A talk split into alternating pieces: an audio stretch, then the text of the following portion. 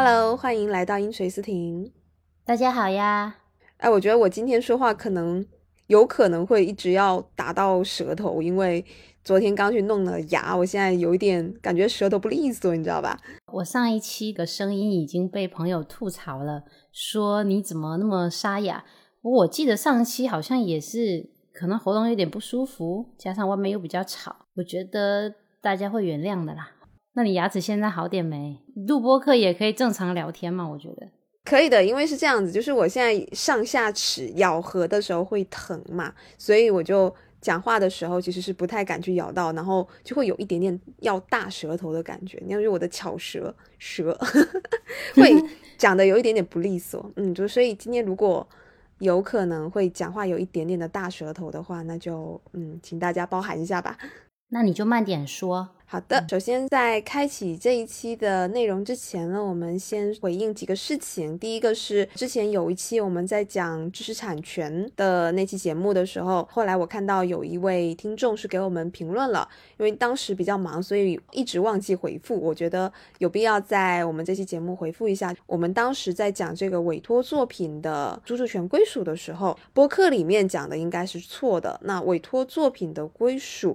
在双方没有约定的情况下呢，一般来讲，这个著作权是归属于受托方的，也就是说，帮你画画的、接受你委托、帮你画的这个人。我们播客里应该是讲反了。那么有一位听众听到了，然后指出了这个问题，所以首先先道个歉，讲错了，然后也跟大家回应一下这个事情。我们两个后来反思了一下，为什么一个人没看到就算了，两个人都没有看到这个事情，这个错误。它发生的让我们两个人就是完全没有印象，是后来看到那个评论的时候，我们都在想哈什么东西，然后再回过去听一下，哎，为什么是这样？我当时为什么会这样讲？然后两个人都出现了一致的这个就是记忆上的，就是怎么会讲成这样呢？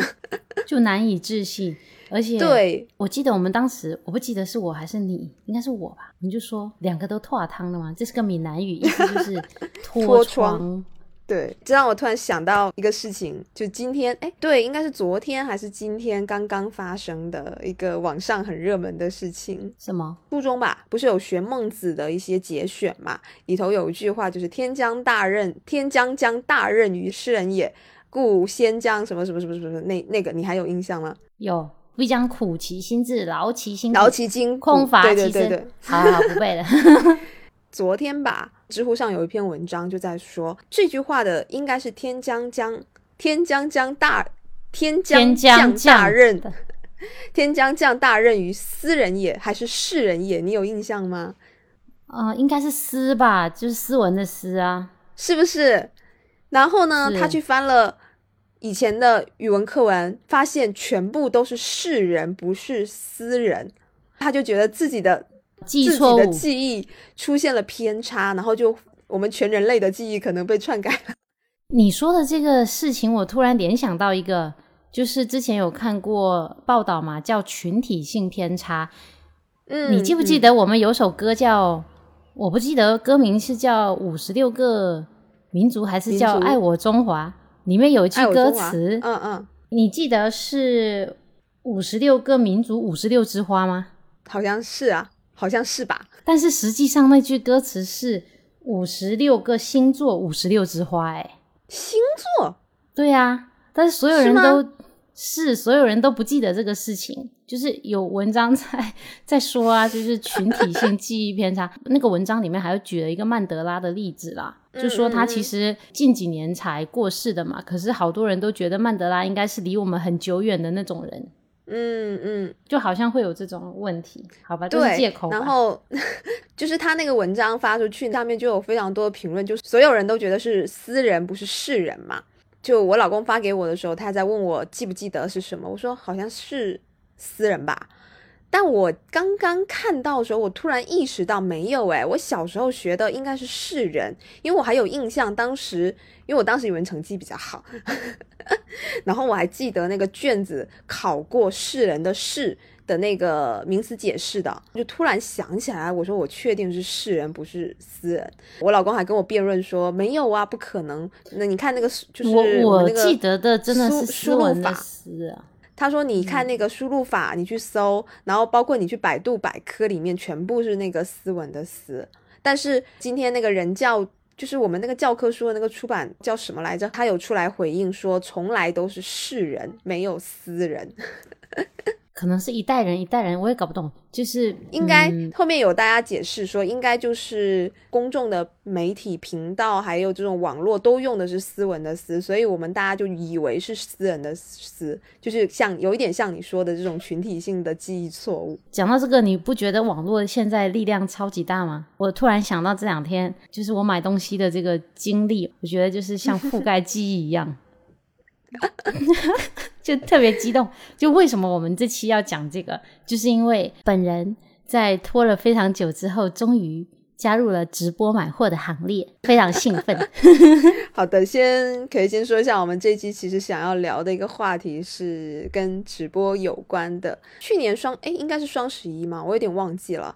反正我记得是双十一，有聊过类似的这种。网络购物啊，或者说这种平台购物的一些法律问题，但我们今天不一定会这么系统的去聊了，主要是来源于小莹的这个直播初体验，反正就泛泛的聊吧。也会聊一些可能我们自己的关于直播的一些话题，中间如果有可能涉及到一些法律问题，我们可能也会掺杂在里面聊吧。就这期是一个不是很严肃的一期内容，但是很想聊哎，因为 因为我是吗？对，因为我跟静文都，我们两个是没有抖音的，应该就除了比如说朋友转发的一些抖音的。嗯嗯，小视频偶尔一个两个可能会看过之外，其实我是没有下载过 A P P，也没有用过这个界面的。在没有看李佳琦之前，直播这件事情对我来说也 也就是这样啦。我应该是在一五年的时候，当时不是在外面念书，我有一个女生朋友，按照现在的标准来说，她应该是网红啦。当时是那种早饭在煮早饭，她会播嘛。是那种他说会有人送茄子啊，什么送黄瓜这种的。我大概看过他那个状态，我对直播这件事情没有很有兴趣，真的，我也不觉得我看这个东西会买买买，你知道吗？结果真 香。今年为什么会去看这个？是哦，是因为他们朋友有在说李佳琦的直播间会比淘宝可能普通店铺会更优惠一些嘛。然后我就想说，那为了省钱嘛，对不对？所以应该要去了解一下。结果就入坑了，然后你就沉迷了。嗯，我记得他是二十四号开始嘛，然后对啊对啊，二十四号中午吧，然后他们就有发那种佳琦女孩什么必备清单，我不是有转发给你嘛，就是一个小程序上面会介绍整理的那种，对对，上面会有说哪个肤质。比如说你是油性皮肤、干干性皮肤，你应该买哪一款？然后价位就是高到低的都有，然后赠品是什么，那都列得非常清楚，就觉得哇哦很酷。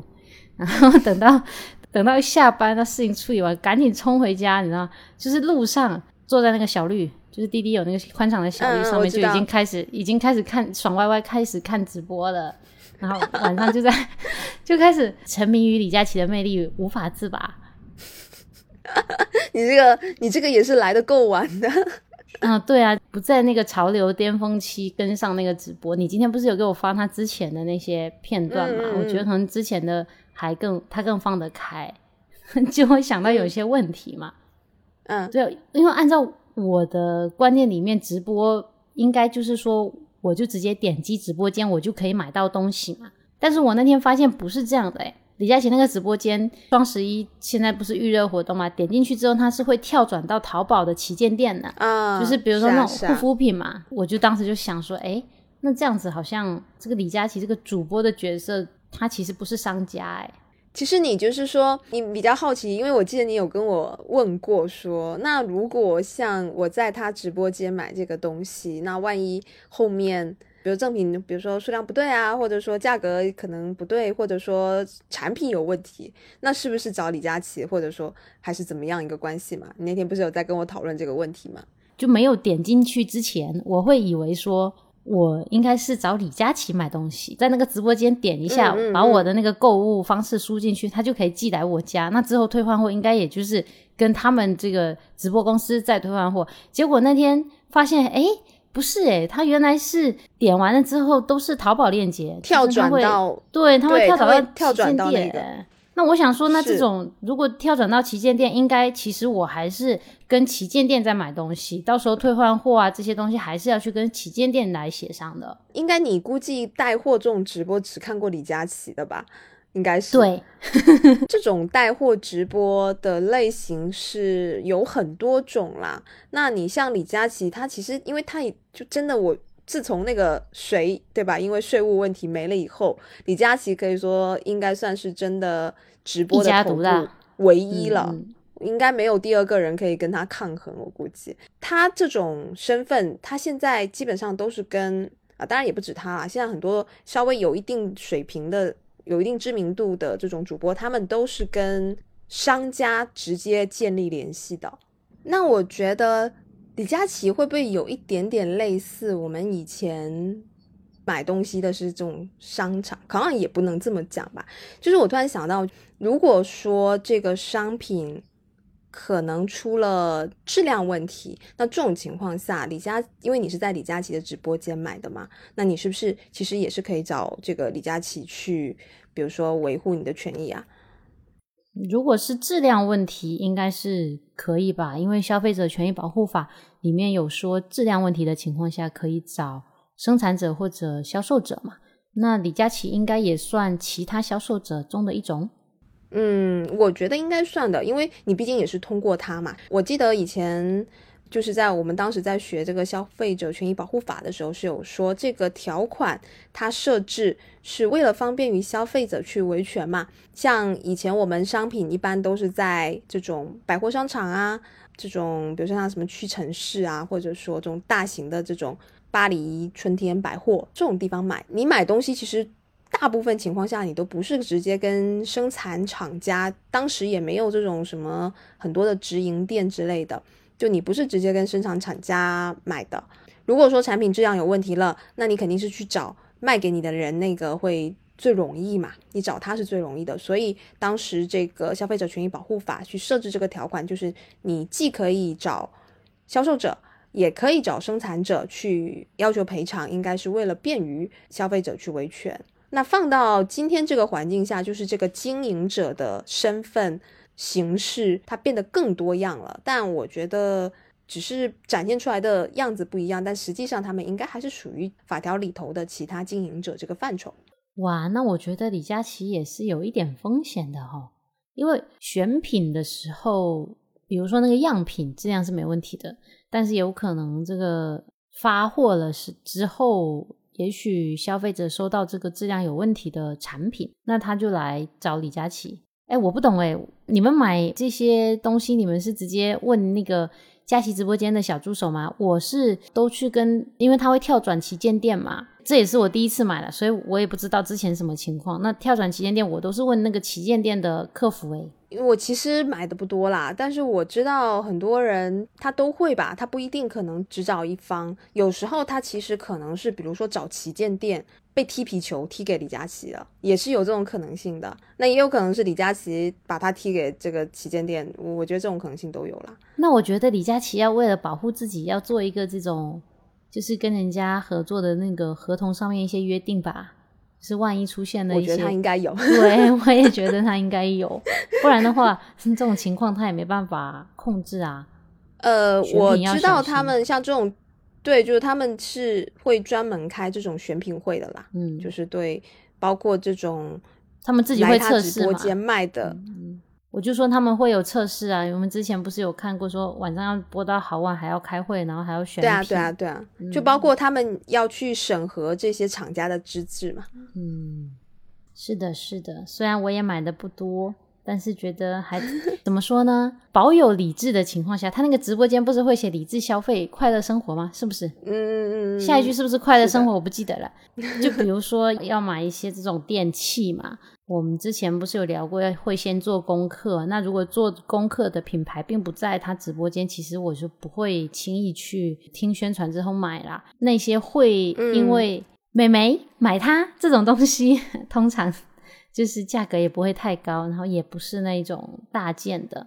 那很多都是一些纸巾呐，对不对？这一类的。那我觉得听他喊一下美眉，那有可能就会入手了。纸巾也出不了什么大的常用品质量问题吧，但是漏发赠品或者说延延迟发放，我觉得是有可能的。那这种情况下，还能找李佳琦吗？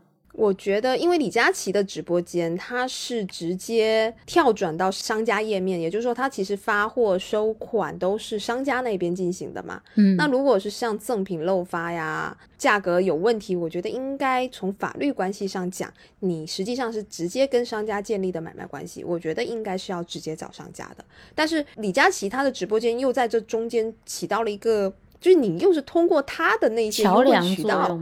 对，我觉得他应该是要起一个像中介嘛，应该不能这么讲，但是就是类似吧。就是可能从法律上的角度来说，买卖关系的双方应该是我们消费者跟那些旗舰店的店主嘛，应该是这样的。然后，但是呢，李佳琦作为就是不管是他从中赚差价嘛，对不对？他起码也应该 有一些这种。就是沟通协调的义务吧，因为我觉得这种漏发或者是小件的问题，嗯，应该不是很难处理的，不然直播间也不会开这么久了。哎，不过我是在想啊，就是它除了这个中间赚差价，它中间有很大一部分是有点类似广告嘛，比如说他只是介绍这个产品的参数啊这类，应该不是，但是他会说美眉们。嗯，它真的非常好，然后这个它真的抗老啊，嗯，抗衰啊，然后什么国货之光啊之类的这种，有一点是广告语的那个样子，它像不像？类似于对广告的那种感觉。对，嗯，我觉得这它的这些话可能是要受到广告法规制的。嗯嗯，我觉得应该是因为它就不是单纯的去描述功效了嘛。嗯，他这些话真的听得很顺耳呢。我觉得他他会让人很上头的一点，嗯，怎么讲呢？他在介绍一些商品的时候，我不知道，我现在没有办法去，毕竟我也不是什么语言专家哈，我不没有办法去分析他到底是用了什么样的话术，但是他呈现出来的给人感觉就是哇，他推荐那个东西很好像很好用，你就会非常心动想去买。嗯，但你说他跟其他的广告语有什么不同吗？我也好像想不出来。我觉得还是他的措辞吧，有有一个点让我觉得有点，就刚开始看的时候有点奇怪的是，第一天晚上嘛，他其实有很多镜头是没有直接眼睛对着观众的耶，就是我看的那个前面有一段，估计是因为要上货很忙嘛，因为八点之后大家开始付定金了，他之前就要赶紧把那些好多品就说完嘛，推出来嘛，然后。他就一直看着旁边这样子，估计是是看一些数量，嗯，对他应该是有旁边有工作人员在提示，比如说下一款是什么，然后现在销售量怎么样，应该肯定是有的啦。所以这个我们只看到，对我们只看到他们两个人，但其实周围应该很多人嘛。然后我就在想，后来他是有正脸的，那正脸当然效果会更好一点，你会觉得好像他在跟你交流。我觉得直播可能就是因为这个。就是他好像在跟你交流，但是因为隔着屏幕，他又不像我们走进商场，比如说柜姐会过来很热络嘛，但是那种状态好像就你会有一点想往后缩，但是因为他在屏幕里面嘛，他是出不来的。我不知道别人呢，反正对我来说，好像因为这样子就比较容易接受他这种热情，而且他那种满眼透着真诚的光，你知道吗？哎，我刚才想讲一个什么，然后我忘记了。我想讲的是，你刚才说，其实这种是每个直播间都会有的呀。但他真的，我觉得横向对比，人家能做到一哥，哦，对对对对对，他他跟人家不一样的地方，我也不知道怎么形容。对对对，我想起来了，我要讲什么？刚才讲他的这个面部表情，是因为我觉得可能他从面部表情这个不是他最重要的吸引力，最重要的吸引力应该是他的声音。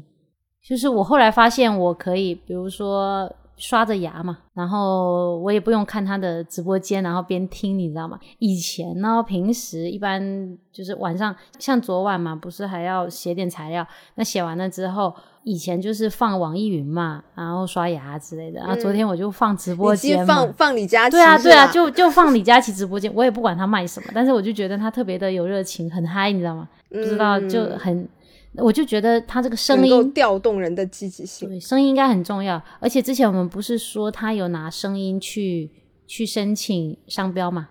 哎，对啊，你这样说起来，因为你其实是这次才看他的直播间的嘛，对，他以前的那些常用语，我现在好像没怎么听到了，哎，嗯，我我这两天对吧？因为我只听了，这是两天吗？对，我只听了两天，今今天我们录是第三天嘛，对啊，然后今天还没听嘛，啊，我我觉得听一听，搞不好我也会会没那么新鲜了，一两天可能比较上头，然后他这两天都是美眉美眉，然后有的时候他的那个。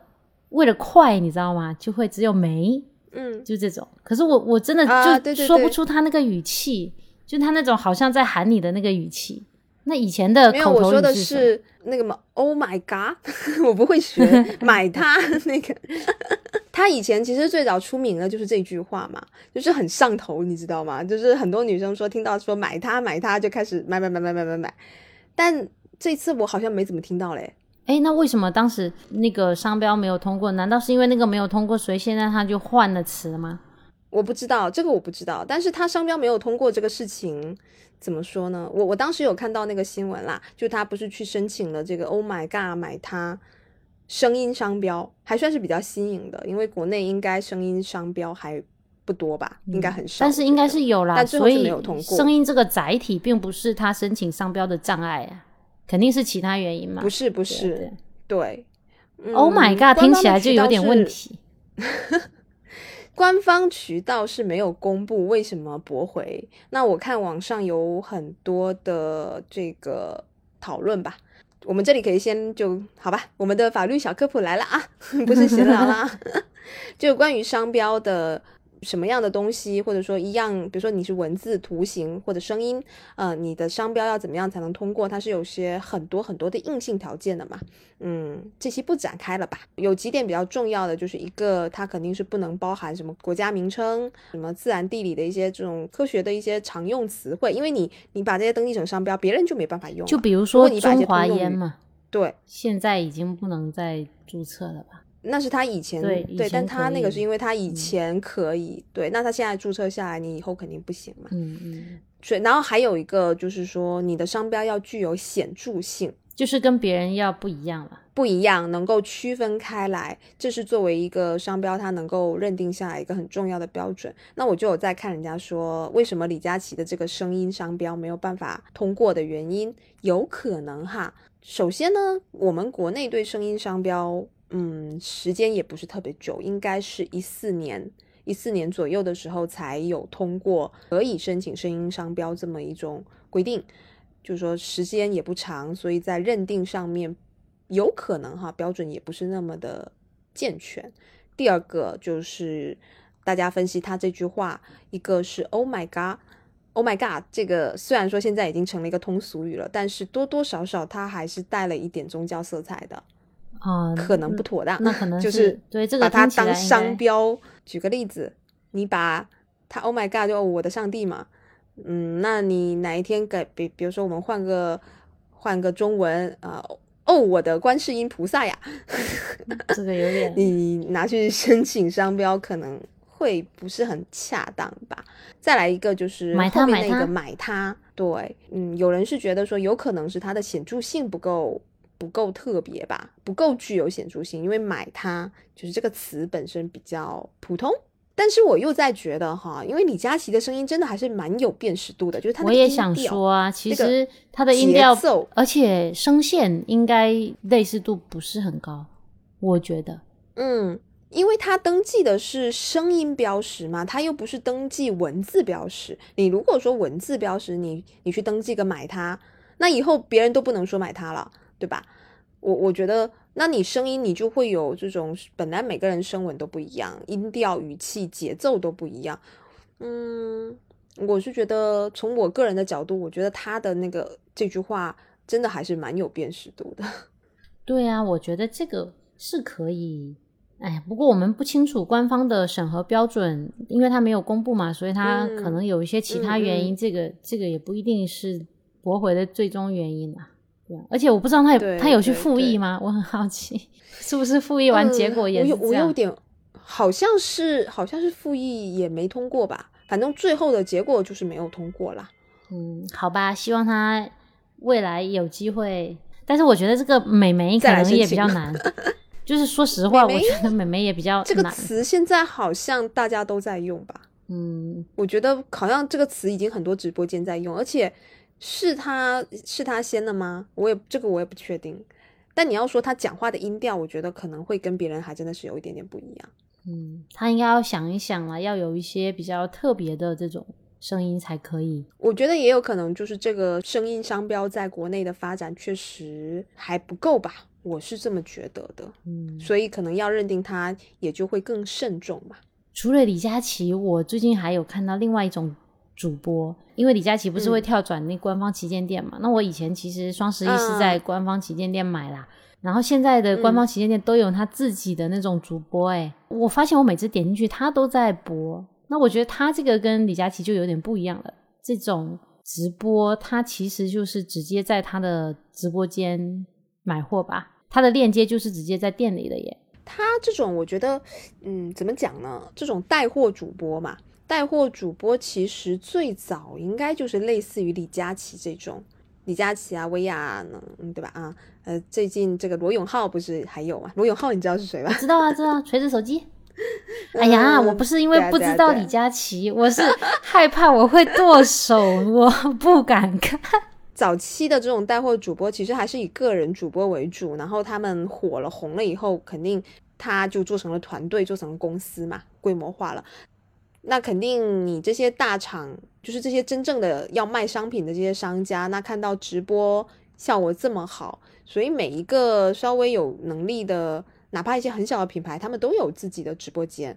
那我觉得他们这种主播有可能啊，有可能有几种形式吧，一个有可能就是他们。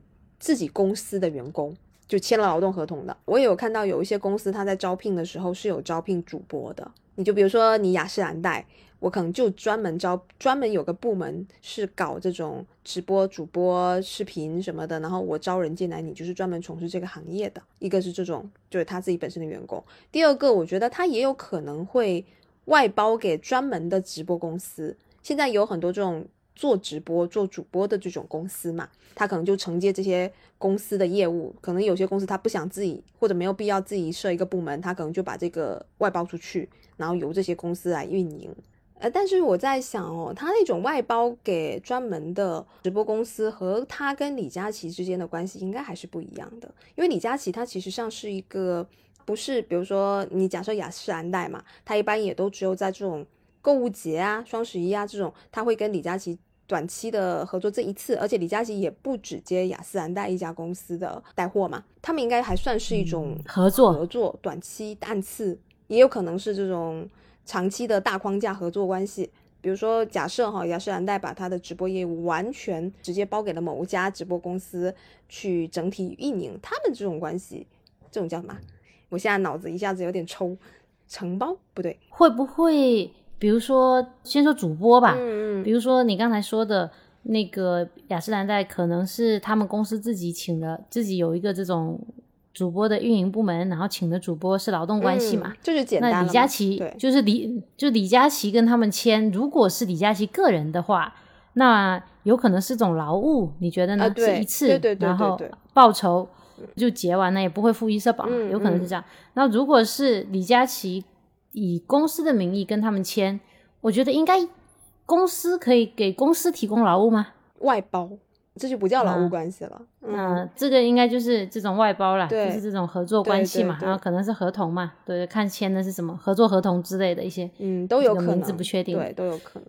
具体而言，我想到了，这可能会有一个法律问题，嗯，竞业限制，比如说。他这个是劳动合同的这些主播，比如说雅诗兰黛嘛，嗯，我们今天一直在雅诗兰黛，举个例子而已，他是不是在感谢我们一下？比如说天天在雅诗兰黛播的这个主播，他是劳动合同，那他是受劳动法规制的，嗯，雅诗兰黛公司可以要求他签这个竞业限制协议吧？因为如果说他有掌握一些相关的商业秘密。秘密嘛。对，那对对，那至于这个商业秘密要要雅诗兰黛自己来举证了哈，我们就不去给他假设他有什么商业秘密了，啊，比如说这个胜肽 抗老，OK OK，嗯，对，如果他然后对劳动者他他应该是可以去给他嗯限制这种的。对，因为最现在不是有很多主播这种频繁跳槽嘛，然后公司刚开始也是很担心，说没有什么办法，呃，好好的培养了一个主播他就跳走嘛。那但是竞业限制如果签了之后，主播离职那段时间不能工作，合理期间哈，那这个公司也是应该要给这些主播发就那个补偿金，嗯补偿金的，嗯对，那补偿金的标准是要按他前十二个月工资百分之三十，这个是最低限度，就不能低于这个啦。嗯，竞业限制的期限正常来说也不能超过两年啊、我们是结合了一些这种国际通行的做法，综合来定的一个时间。不过呢，像李佳琦这样的，或者是李佳琦工作室，那这个公司跟跟他们只是暗次合作，肯定没有办法说竞业限制啦。比如说跟李佳琦说：“哎呀，那你接的我的，你就不能去接赫莲娜；你哎接的盛泰的，你不能哦去接那个。如果如果，我觉得这个首先应该现实生活中现实情况应该是不可能啦。但是如果说对了对了就他们还是可以通过签合同去限制他的，因为你如果是但是那就对。就不是这种劳动合同法项下的竞业限制的，对。对，它应该是一些不正当竞争这种或者它就是法律向下平等主体之间达成的这种没有违反法律、没有嗯一违反、些一些对对。对，哎，就比如说像那种独家嘛，啊，对啊对啊对啊，卖房子那种独家之类的，嗯你只能就是这你只能种民卖我的民事合同或者说你只能在我这里对卖，对对有点像这种感觉。对我只是说这种情况下，他肯定就不能跟李佳琦说敬业限制，你不能，你不能卖黑绷带，你你你用了盛泰的，你不可以卖那个李佳琦说我不卖了，嗯对，我不卖了，我不扰，你看，嗯，但我觉得其实还是就是他可能不叫敬业限制啦，但是他应该也是可以去通过，如果要，当然也要这个就是要双方协商一致同意了。你跟那个劳动者还不一样，你劳动者公司让你签竞业，你可能是没办法不签的。那你像他们是属于这种合作关系，我可以要求提这种要求，比如说我估计他肯定会有保密要求的啦，保密条款肯定会有嘛，嗯，对吧？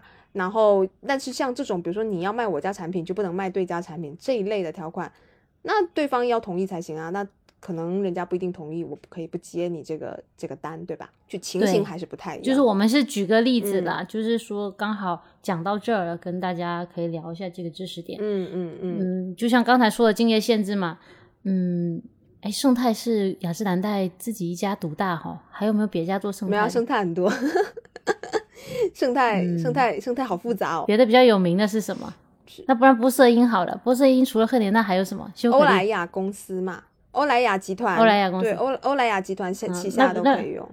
比如说这个主播原来是在赫莲娜卖黑黑绷带的，嗯。然后呢，现在修可丽找到了他，像修丽可，不对，修丽可。我错了，修丽可，修丽可找到了他，跟他说不行，你来给我卖我们家的这个抗老面霜，呃不，抗老等一下，面霜。你，例子举哎不是你。错了，你例子举错了。嗯，怎么了？赫莲娜跟修丽可都是欧莱雅的。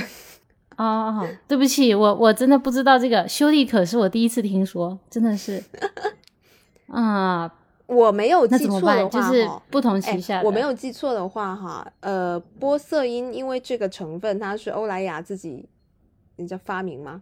忘了，不应该是吧？就是专利它有专利的公应该是一般都有这种实验室的啊、对对对，他自己公司发明出来的这个专利，所以因但是就是说，目前大部分用玻色因的这些产品啊，都是欧莱雅公司旗下的，什么羽西啦，哎，羽西是不是啊？羽西是吧？羽西啊，什么赫莲娜啊、修丽可啊、欧莱雅、巴黎欧莱雅啊什么的，这些都是他们公司的。但是，哎，那那不然这样好了，嗯，我知道了。其实品牌的话没有办法分，就是同一个抗老成分没有办法分。那我就从做圣泰的雅诗兰黛跳去做黑绷带的，呃，做波色因的那个赫莲娜，赫莲娜不行吗？对不对？那这个也也算有竞争关系，而且都是直播抗老产品嘛，同个同个系列的，他们也是有竞争关系的呀。我觉得应该有吧？也可以。对，哎、我有点。好奇，我有点好嗯奇，我想知道他们公司签的是什么样的竞业限制协议。我就想哦，不可以给李佳琦当法律顾问，不然的话，真的你放心，他一价定格好谈。他一定拥有非常强的法律顾问，你不用我，我觉得他完全不需要我们来对，我们不用为他操心呐。对对，没有没有，只是怎么说呢？嗯，就是看到看到对自己的工作特别有热情的人，就觉得特别有魅力。不一定他真的有热情，但他表现的出来是很有热情的。嗯我，觉得这个真的还蛮难得。就是这几年直播行业反就非常的火吧，反正到现在为止，可能比之前稍微下来一点，但应该都还算是非常热门的工作，我觉得。嗯，但是像李佳琦这个样子的主播，我觉得还真的除了他没有别的人哎。就他投入的时嗯间、精力，他所付出的工作量，这种我觉得是惊人的。因为其实我们两个相对来说还是比较理性消费的，嗯嗯，对吧嗯就比如说我们买一个东西，不管是家电还是说这些护肤品，我们其实是会去搜索一下、对比一下嘛。那再再再怎么样也小红书刷一刷是会的啦。那其实主播要单靠一张嘴把我们两个说服，其实没那么容易。但是呢，我我仔细听了李佳琦的直播，第二天就没有了，因为后面没有办法说嗯都不做别的事在听嘛，我就二十四号晚上是完整的把他那个直播看完直播过程听下来了。对，真的是就是从我应该是五点多，因为呃下午还要工作嘛，没有办法，五点多已经算很早了。嗯然后就开始边吃饭的时候也在边看哦，看到晚上沉十二浸式看直播。对，然后我发现他对一些成分嘛，其实了解的还挺清楚的，然后包括一些产品有没有二代啊，二代具体的更新啊、优势在哪里，然后什么皮肤用什么，每一个色号都讲得非常的清楚。在这个节奏这么快的状况下，他语速也很快啊。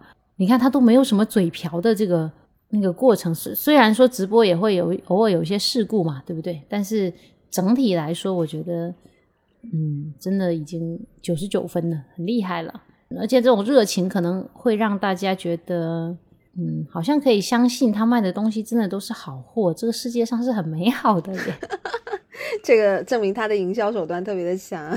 嗯，要多信任别人一些，你知道吗？看到他会觉得应该多尝试。嗯嗯，怎么说呢？因为其实我没有在他直播间买很多东西啊，因为他东西就是量很大嘛。然后，嗯，嗯，我好像最后贡献了一支洗面奶吧，我，还有一个牙刷头。该也只是，我应该也只是我们之前有看好，本来就应该在双十一购入的东西啦。对，然后呃，我不是跟你说有一个那个那个电器嘛，但是我之前做的功课，我想要的某种功能，它的直播间里面那些没有，所以我也没有在直播间买。嗯，但是我觉得他已经成功的让我去关注他买的，我觉得他已经他卖的产品，他已经成功的把你这种从来都不看直播的人 带到了直播的坑里。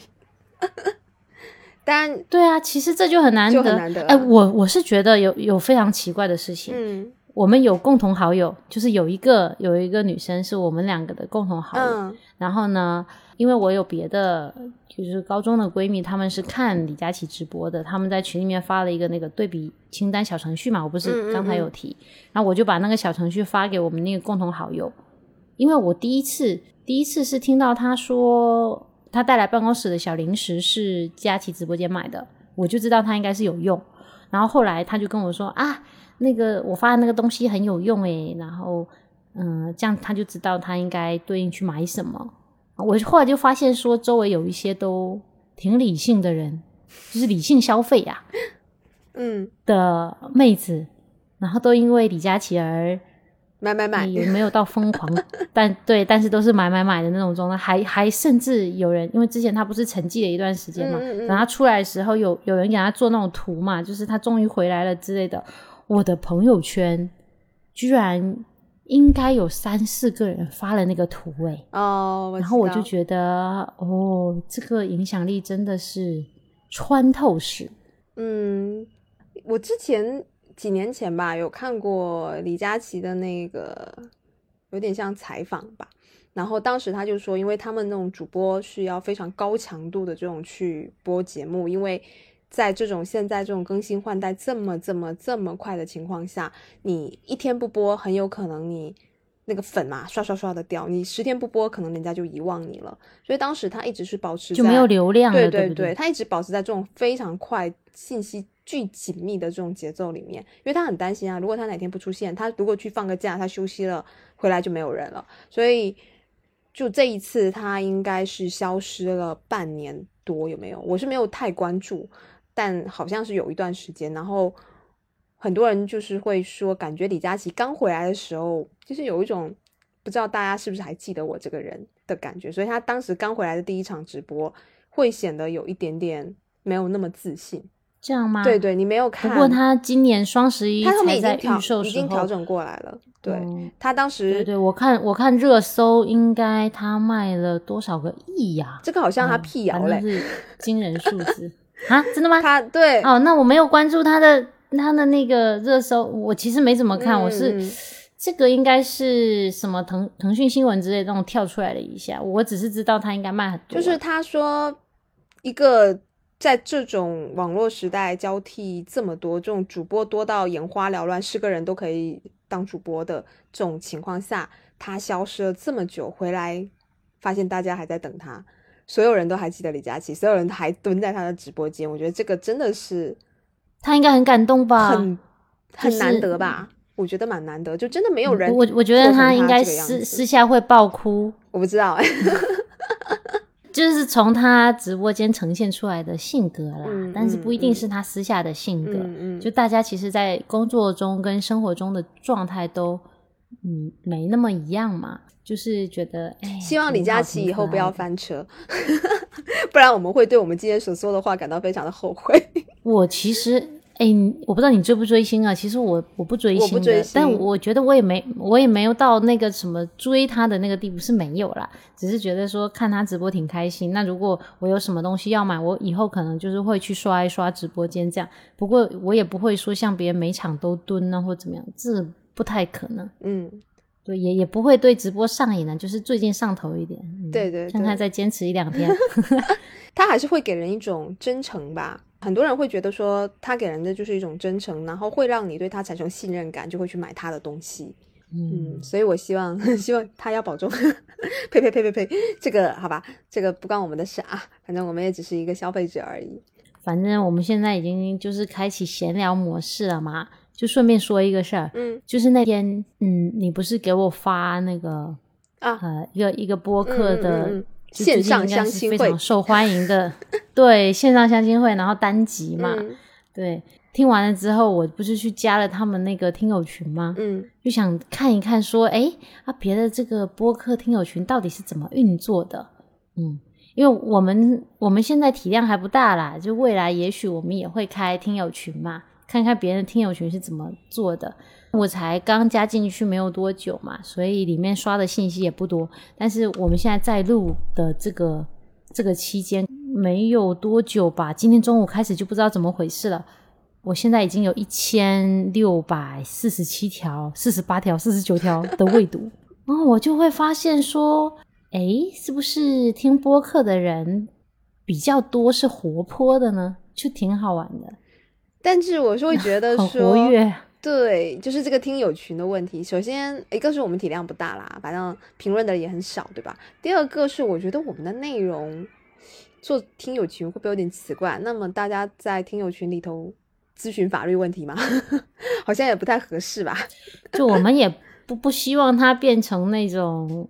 嗯，咨询会这样很奇怪，因为而且因为你如果是法律问题，有时候可能还会有一些个人隐私的问题嘛，其实也不太适合。对，其实可能没有办法对在听友群里面讲这一些，所以我们现在一直也都没有想好是不是就是有个什么样的方式嘛？那我我们是，我们是有在那个公号里面收到过打招呼。嗯嗯嗯，有人打招呼说：“嗨，我是从播客来。”对，嗯，我看其他有一些播客是有放一些那个邮件嘛。其实也许未来我们也可以放啦，就是有这种收收件的，然后以后可以回邮件。我觉得是可以的。对，对，哎哎，就是鼓浪屿上面那个，就我觉得叫它清吧也很奇怪，就是喝酒的小屋子，可以这样叫吗？酒吧，酒吧就是酒吧。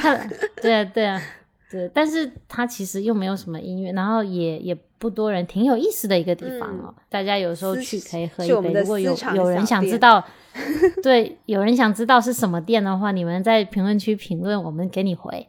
嗯，然后如果没人评论，我们就不说了。那都是私藏小店，那老板可有趣了。嗯，上次去他还他还做了那个隐藏菜单，他自己做的烧鸟超好吃。那 他当时说嘛，嗯哼，哎，糟了，我刚才说了这么一串，然后我忘记了，就是我是想说他说的一个事情，然后你忘记他说了啥？哦，对对对对对对，我想起来，我想起来了。他说现在的人已经很少人写信了。因为我我看到他那边有好多那个钢笔盒，就上面都写 ink，就是好多那些我不知道他是去哪里收来的，有可能是去国外收来的，就有好多墨水盒。糟了，我现在就是被他那个三个字母印在那个脑子里，然后 想不起来他的那个他那个墨水 中文叫什么。他的墨水我还蛮喜欢，我有买过一个品牌的。哦，是卖的吗？啊？哦哦，你是另外买，我以为你是哦，没有没有没有，那是一个他店里应该没有，那是国外一个做墨水很出名的一个老有有没有百年我就忘了，他那个有一款，他的墨水号称是百年不褪色的。我以为你是跑去他店里去跟他买，我就觉得嗯，他们家店好像那个那些是摆设，他没有卖嘛，没有没有对啊，然后嗯，后来嘛。就回到回到那个住的，他虽然叫酒店，其实是民宿的。然后里面有一个那种藏品，因为他那个装修是像怎么说呢？他说应该原来是基督教堂啦，所以是有一点那种风格的。然后做的里面其实有点日系，怎么说呢？有点日美系结合啊。然后它有一个藏品是那种放信的那个盒子，就是以前的人可能把信放进去，然后再从那个地方取出来那样子的。打开嘛，我就觉得说，其实写信是很浪漫的事啊。邮件其实跟信是一样的嘛，它只是不是用纸质传递。其实写邮件也蛮好的。邮件我觉得是一个嗯还不错的想法，可以考虑以后要不要做这种形式。嗯，其实怎么说呢？因为我们还是一个法律博客嘛，虽然说最近可能摸鱼摸得比较狠哈，这一期感觉也是个大摸鱼。但我我我我我想说，这也是借口了，但是也不能这么说，因为，嗯，我们发现说，如果我们聊的特别的，嗯，怎么说呢？有逻辑，也不能说我们现在这样没逻辑，只是说框架特别明显的话，好像这样像在上课，就不像我们两个平时讨论问题，所以我们可能就希望说，我们能以一种平时交流的状态来把这个过程录下来，这样子。嗯，听的人嘛，因为我们自己也听博客，听的人就会觉得说啊，我好像其实是坐在你们旁边参与你们对话的。嗯嗯，是的，就是说有一些法律这个东西，他想要把它讲成就是非常的对话式，我们俩没有找到很合适的方式啦。嗯，尝试一下吧。今天这个因为这个话题比较散，然后我们其实也没有特别想好。要怎么去聊这个主播啊、直播啊、带货？因为它其实涉及非常非常多的法律问题。其实，比如说像我们刚才提到的劳动合同，是不是有劳动关系、是合作关系，还是什么这种外包关系等等？如果你说购物，嗯，还有跟 MCN 之间的关系啊，就好复杂。所以我们讨论了一圈，最后觉得，要不今天就泛泛的聊吧。如果以后有专题的话，如果大家有想对。对，深入的了解一些，你们也可以在评论区说，我们接下去可以针对哪个问题，对，然后拿出来聊，专门的挑出来聊吧。就是开开心心的录了一期播客，最近这两天开开心心的听了两场直播，纪念一下小英的直播初体验啊。嗯，然后我要说个夜吗？好吧，那我们今天的内容就到这里，差不多结束吧。大家拜拜，下期见喽！下期见喽，拜拜。